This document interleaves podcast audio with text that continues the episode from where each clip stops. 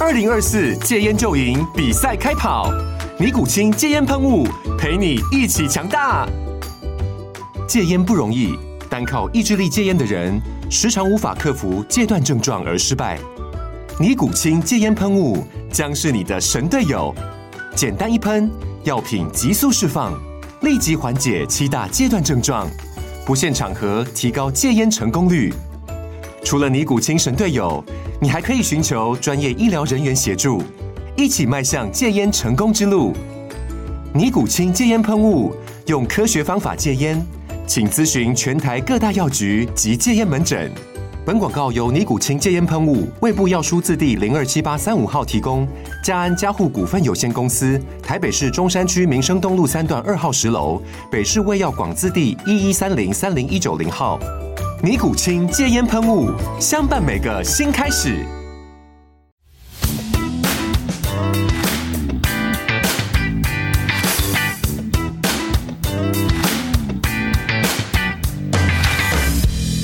好啦，又到今日嘅又係我牛英啊，咁啊依然係牛英啦，請嚟嘅嘉賓，我面前一位好嬌滴滴嘅，呃誒、又唔可以嗌你做小女孩喎，因為你啱啱係今年畢業咯，係咪係？Hello，曾曉彤係啦啊，我哋大家長好跑運動員。咁大啊家，喂，曾曉彤咧就點解會揾你咧？咁啊，有一日我唔記得咗睇到啲咩啦，咁啊見到陳家豪咁同你喺一個運動場有幅相嚇，咁啊指住你就係、誒、我其中一個好出色嘅學生啊，係嘛？咁講得唔得啊？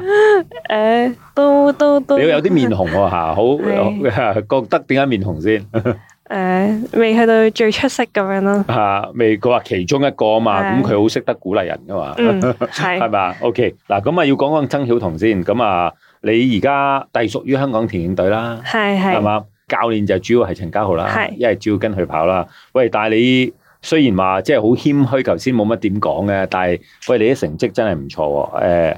十 K 三十七分頭係係嚇，咁啊半馬時間一小時廿二分。係係啦，咁啊要講講其實你真正嘅跑步生涯咧，係自二零一九年開始喎。係三至四年左右咯，係。啊，三四年介唔介意透露你今年幾多歲啊？哦，我 今年喂，點解要數手指 先？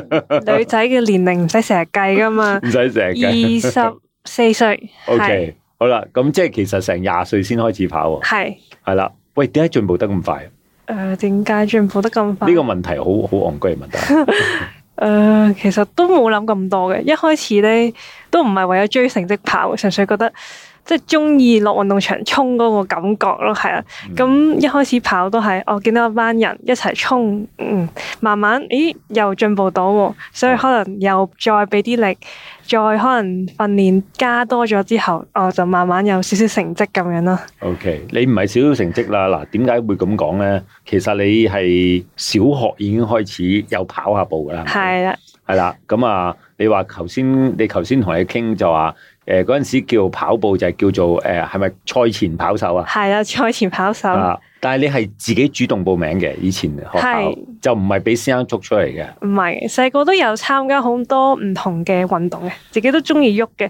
小學都有參加過籃球隊啊、游泳隊啊、田徑隊咁樣，樣樣都有參加嘅。咁係出席率就另計啦， 係啊，啦出席旅行計會參加，中意比賽個感覺都中意嘅，係係係讀書唔中意嘅。誒都 OK 嘅， 喂，咁啊幾樣嘢啦，嗱，因為點解咧？其實我我哋印象咧，通常嗯即係一去到陸運會啊、水運會咧，係都係啲俾體育老師督出嚟去報名嘅。咁啊，調翻轉你自己主動報名嘅，我都會主動報名，係你已經係有一個好好強嘅運動因子 咯，啊可能中意咯，我又冇諗咁多嘅喎，誒有得比賽去比下咯，啊，去玩下係啊去啦，玩下咯，啊，咁啊，嗱，小學嘅時候或者中學嘅時候咧，都誒、呃你已經係學校田徑隊成員啦，係啊，咁啊，成績就平平啦，係嗰時都冇特別諗咩成績，唔理成績，其實中意去玩。係啊，中意去玩。中意去玩。喂，咁啊，跟住就劈低咗啦。咁啊，去到嗯差唔多叫做二零一九年啦，係啊，係啦。咁啊，當時就叫做誒社會運動之後就 Covid 啦。嗯，係嘛係啦，喂，好多人喺呢幾年咧，好似迷失咗或者喪失咗幾年啦。啊係啊，嗰時啱啱入大學，所有嘢都停頓啦，嗯，所以就好似大學生活就原冇咗來一喺忽屋咁樣。企，點解喺屋企嘅一個大學生活啊嘛？係啦，就日日望住個電腦好悶， 係係啊，咁啊，但係反而呢幾年咧，就造就咗你打好嗰個跑步基礎。係啊，可能冇 Covid 我都未必會咁專心去跑步，因為好多大學生活多姿多彩，可以係好多嘢玩有其他嘢做係啦咁樣喂，係。咁要講講嗰幾年你點樣度過先？你嗰嘅幾大學生活點樣度過先？哦，最初誒、嗯 year one year two 咧就咁啱冇主科嘅，就啱啱係嗰個 covid 前嗯嗰年我先想去主科，咁、嗯就住咗一陣啦，咁之後 covid 咧，咁就被逼搬翻咗返翻屋屋企啦，係啦， OK，嗱，翻屋企反而呢一個動作就幫到你跑步嘅練習喎。係啊，喂，嗰陣時係差唔多變咗一個全職運動員嘅練習 嚟喎。誒、可以咁講嘅啊係，點樣全職法先？你要講講，等我哋誒有啲人可以學啊嘛。其實都一開始都只不過係早同晚都跑咯，咁一開始就係嘉豪建議啦，可能每日都係真係慢跑嗯三十四十分鐘嘅啫，真係冇乜強度可以上晝嘅。嗰課早晚都係三十至四十哦分鐘咁 OK 樣，係啊啊係啦，操你數。係啦，草理數嘅啫，純粹嗯，咦，咁幾好喎。咁係啊，啊即係等你哋冇乜壓力底下，都叫做係啊完成呢三四十分鐘嘅跑步啊係係啦嘛？OK，一路都係咁樣噶啦。係咯，都係咁 樣。幾時開始對你有要求啦？變咗一個誒好兇狠嘅教練啊啦。誒我覺得佢又從來都冇好兇狠過喎，OK，係啊，係啦，因為佢講嘅嘢多數即係我都會聽咯，嗯所以都唔使佢用到兇狠呢個階段 咯。嚇啊冇，其實佢冇兇狠呢樣嘢嘅，係冇呢個 level 嘅，係係嘛啊？OK，喂嗱，開頭都係叫慢跑為主啦，係啱唔啱？兩課都係啦，係嚇咁啊！如果純慢跑係好重要，打好個基礎嘅。係係啦，咁幾時開始會嗱？二零一九年都係慢跑為主啦，咁啊係跑咗幾多年啦，或者幾多個月咧開始有啲一啲更加系統性嘅訓練啊？哦，應該講話二零一九年係本身啱啱未落單前咧，都仲可以參加少少跑班嗰啲，我都嗯有一個禮拜去一課咁樣嘅。 OK，嗰課就重課嚟係啦，啦，嗰課重課，其他真係慢跑嘅啫。係係啦，咁之後係慢慢開始增加翻，由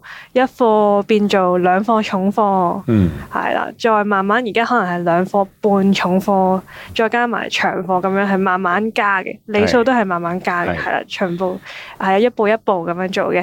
嗯，OK。喂，但係如果見你嗰個成績咧，誒嗯、我覺得你真係有天分嘅嚇。咁啊，一講天分就大鑊啦。咁啊， 啊咁啊，即係我哋啲唔讀書嗰啲啊，就最開心中意有天分嘅人噶啦。喂，咁啊，其實你一去翻比賽咧，即係喺冇乜點練嘅時候咧，都即係叫做即係當年啦，二嗯零一九年有啲同學仔嗌你比賽啦，建議你跑啲十公里賽嘅，哦，係啊係係四十七分完成。係冇概念嘅嗰時，完 全冇係概念啊吓，咁啊當然啦，四十七分未必有凳仔企啦，係咪？冇冇冇，係啦嗰時仲未係挑戰組嚟嘅，係係 OK，好啦，但係當你到诶、呃正式啦，即係有練下嘅時候咧，就參加過一個叫做港島十公里賽咧，就用係三十九分，已經係十科啦。係啦，嗰個就應該係啱啱接受有系統性訓練嗰兩三個月後嘅第一場比賽。係已經係十科噶啦，嗰時都係冇概念嘅。誒、都冇概念。但係應該三十九分係咪有有機會有凳仔企啊？嗰、個係啱好好似第五名咯，第五名係啊第哦五係，OK，哇，點解咁講咧？就算我哋麻甩仔啊，嚇要跑到十科都唔容易嘅嚇，女仔即係三十九分，其實係好出色噶啦。但係原來你係有系統訓練正式啊，係幾個月啫喎係啊嚇。係啊咁。咁嗰陣時點解會咦進步得咁快嘅咧咁啊？啊，講翻嗰場比賽應該係有天時地利任務嘅，嗰、個天氣真係好好啦。係同埋我好記得咧，嗰條路線咧，因為佢要圍住港島嘅嗰邊啦，咁 GPS 係失靈嘅，嗯咁所以咧個隻表係廢嘅，我係完全係唔知自己跑咩 pace，係純粹係跟住自己嘅感覺咁樣。嗯同埋我自己習慣係唔係好睇表嗯嘅，最多睇一睇中間嘅時間，跟住跑到翻去，咦，竟然係三十幾，啊我自己冇諗過嘅成績，跟住就衝埋翻去，三字頭，係啊離遠望到望到，係啊咦三字頭喎。係啊， OK，咁啊你又好開心啦，一定係啊教練嗰啲仲開心啦。都係 系啦，因為佢知道開始，咦，發掘到一個好嘅學生喎，好啦，以後係咪唔同面孔對你啦？開 始都冇 嘅。都冇嘅，佢係啦有時都會話，即係可能神經都要跑兩場先係代表你有呢個實力咁樣嘅。係第一場唔計，第一係場啦撞彩啫係嚇，啦你撞多次彩嚟睇下 啦。係啊，啊，喂，咁啊調翻轉啦，就係由十 K 再去到跑半馬啦嗯，個練習有冇唔同㗎？有啊，係啊，係啦。點樣唔同法先？因為你半馬時間都快喎，一小時廿二分喎。對我嚟講，換馬真係好煎熬嘅， 係啦。即係雖然我之前係練咗十 K 啦，里數都係高嘅，嗰時可能大約都有一百公里。一個星期，一個星期左右嗯啦，大約係啦。咁但係去到半晚嘅時候，除咗里數再，其實我都係多咗少少，可能百一至百二公里。嗯但係嗰個訓練個強度課係好唔同嘅，因為我自己中意衝嘅，嗯十 K 可能有好多衝嘅成分啦。 係去到半晚咧，就係每一課都係唔使點樣衝嘅，但係可能就要 keep 一個快 tempo 速少少，嗯但可能係三 K 做幾次，哇！我真係覺得好辛苦。 攞你命啊！係啊，啊，叫你衝一次三 K 冇問題。係啊，幾次三 K，因係為啊喂，其實就係要誒、呃即係叫做咁樣嘅練習練得多咧，就識得去開始點樣維持一個好高速嘅，但係又未去到衝到死嗰個 level 咧。係啦，就要訓練你嗰個速耐力咯。咁我係自己都比較弱嘅本身係。係即係誒、呃、識得放就唔捨得收嗰種啦。係啊，同埋換馬始終係個時間比較長咧，個專注時間耐對我嚟講都有少少困難嘅，係啊係。喂嗱，我哋旁邊嘅聽眾咧就睇唔到我哋前面曾曉彤個樣啦。咁啊，頭先佢一路形容個跑步嗰個感覺咧，哇！隻眼直情係噔一聲陽光彈晒出嚟喎。OK，喂，你係好中意衝個感覺㗎？我我中意啊，係啊係形唔形容到個感覺係點嘅衝嗰下個世界係你嘅咯， ？O 即係 K，你控制晒所有嘢嘅感覺咯，應該係。就嚟死㗎啦！誒有冇諗過呢、個？點衝到翻終點就唔係咁諗嘅啦。 啊，因為點解咧？嗱，有時我訪問其他嘅運動員啦，即係有好多人好中意，即係叫嗯做揸到好盡，誒、就嚟死個感覺喎。你冇喎，可能我自己唔會咁樣定義嗰個感覺，我你覺得個感覺係係好開心。享受緊嗰個衝刺 咯，係哇！啦，咁嗱，呢一個就係一個誒、呃即係叫做有潛質嘅運動員，同埋一啲其他嘅運動員啦。我唔好話普通啦，嗰、個感覺嘅唔同係咪嗯？OK，喂，咁啊，半馬同十 K 基本上係兩種運動嚟啊，我可唔可以咁講咧？訓練模式可以咁講嘅係係啊，但係比賽咧， 誒。自己都係覺得半馬好好辛苦咯， 真係嘅。誒、嗰種辛苦唔係肌肉上嘅辛苦，係嗰個心態上嘅辛苦咯。即係始終你由十 K 變半馬，時間都係開多一倍，開多一倍啦，嗯即係你個專注時間要多一倍。咁你嗰一倍嘅時間，你就諗下點樣去控制自己速度，或者點樣分散自己嘅注意力咧？好似跑極都未跑完嘅感覺咯，自己覺得係啊跑極都未跑完係啊。喂，但係有幾樣嘢啦，嗱，即係誒當然啦，頭先逼你啦，開咗自己個年齡出嚟啦，咁咁後生仲有排玩喎。希望嘅係啊，唔會希望啦，一定係嗯啦。喂，但係有一個特別咧，就係、你除咗就咁跑咧，仲有一啲叫障礙賽啊。哦 OK 係誒、譬如好似啱啱完咗個香港田徑錦標賽三千米啦，障礙賽係咪即係要跳欄啊嗰啲啊係啦，其實只係跨欄，跨欄？其中一個欄就會變咗一個跨水欄嘅咁樣嘅，嚇，其中一個要跌落個水度噶嘛，好似係啦，要游。係水嘅， 係啊，誒對鞋游水啫，個人唔使游水啊嘛。OK，誒係誒喂，你啲三千米連埋跨欄連埋剩咧，你都做得好快喎，十一分三八秒喎。誒還好啦，呢個三千米障礙，始終誒、呃其實自己參加唔多嘅，好老實講，純粹係本身今次咧報咗千五米嘅，跟住就係驚入唔到港隊，所以就報埋三千障礙賽，好似個心冇咁緊張咁樣係嘅，當去玩下咁樣嘅，係。係 O.K.，但係就玩到入港隊啦。 啊，喂，我見嗰度打住一個 P.B. 咧，係你嘅 P.B. 嚟嘅。哦十一分三十八，係啊哦係，因為其實我只係參加過兩三次嘅啫， ，O.K.，係平時練習都冇嘅，冇冇冇嘅嚇，即係最多都係好似啲即係賽季前跑手咁樣咧，誒、去跨一兩次嘅欄係係咪？啊，真係跨一兩次嘅啫，啊，咁係就得㗎啦。 喂，其實啲三千米啊、五千米可能對你嚟講好強喎，因為你中意衝個感覺啊嘛。係喂，嗱，咁啊喺練習入邊啦，即係譬如話你好中意，即係叫佢衝啊，衝到好嗯好用盡自己百分之百嘅能力啊，咁樣練習嘅時候，好似係練 interval 就係咁樣嘅感覺啦，係咪？誒應該話練習同比賽唔同嘅，你要知道自己嘅目的係乜嘢。咁你比賽梗係發揮最好，有幾多比幾多。嗯啊咁但係你練習唔係嗰回事嚟嘅喎。係啊，練習就係準備好自己去比賽啊嘛。咁所以練習嘅時候，就調翻轉，我會諗下嗰一課究竟練啲乜嘢咧？係啦，會係啦。譬如嗰課係練配速嘅，譬如半馬練個配速。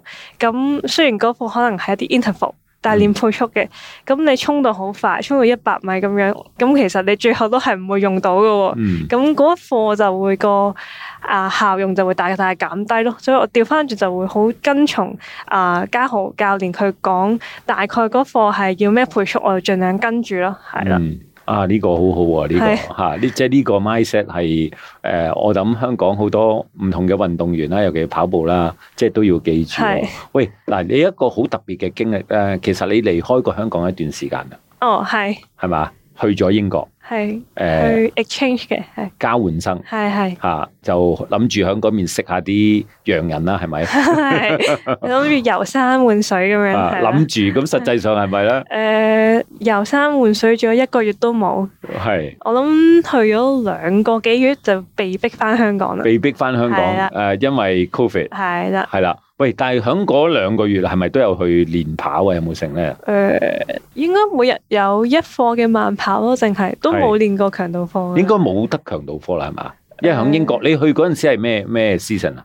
夏天誒二三月係係嗯都涼爽嘅，好似佢入咗個雪櫃嘅感覺， 係係 OK，但係都仲可以喺戶外去練習，可以嘅，即係可以戶外喐動啊、跑步嘅係。因為可以再凍啲就唔得㗎啦嘛。哦係嚇咁啊，喺英國嘅時候啦，誒、做交換生啦，咁啊告別咗香港全職運動員生活啦。哦啊，咁啊，其實嗰兩個月就將你啲練翻嚟嘅功力咧，就冇晒咁滯噶咯。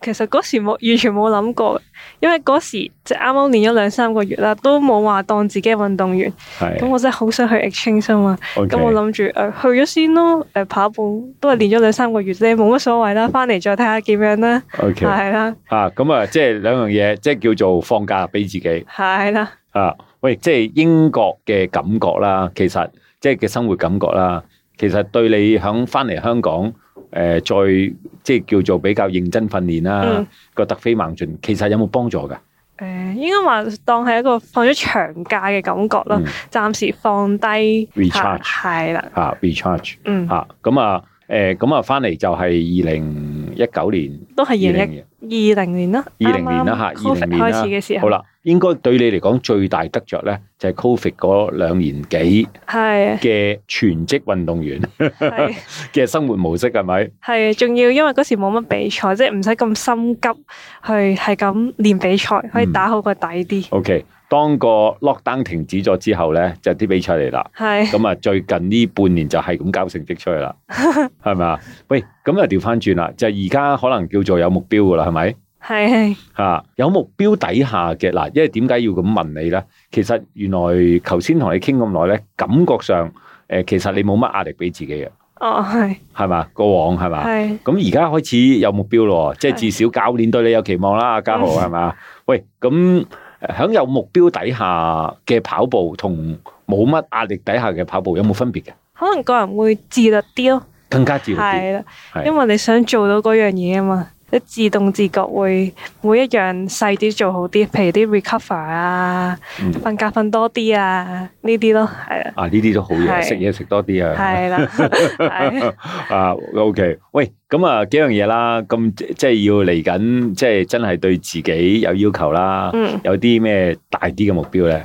大啲嘅目標啊，自己都會想千五米快啲嗯進入到呢個四四零、四三零呢啲位置咯， OK，係啊喂，都係短途喎。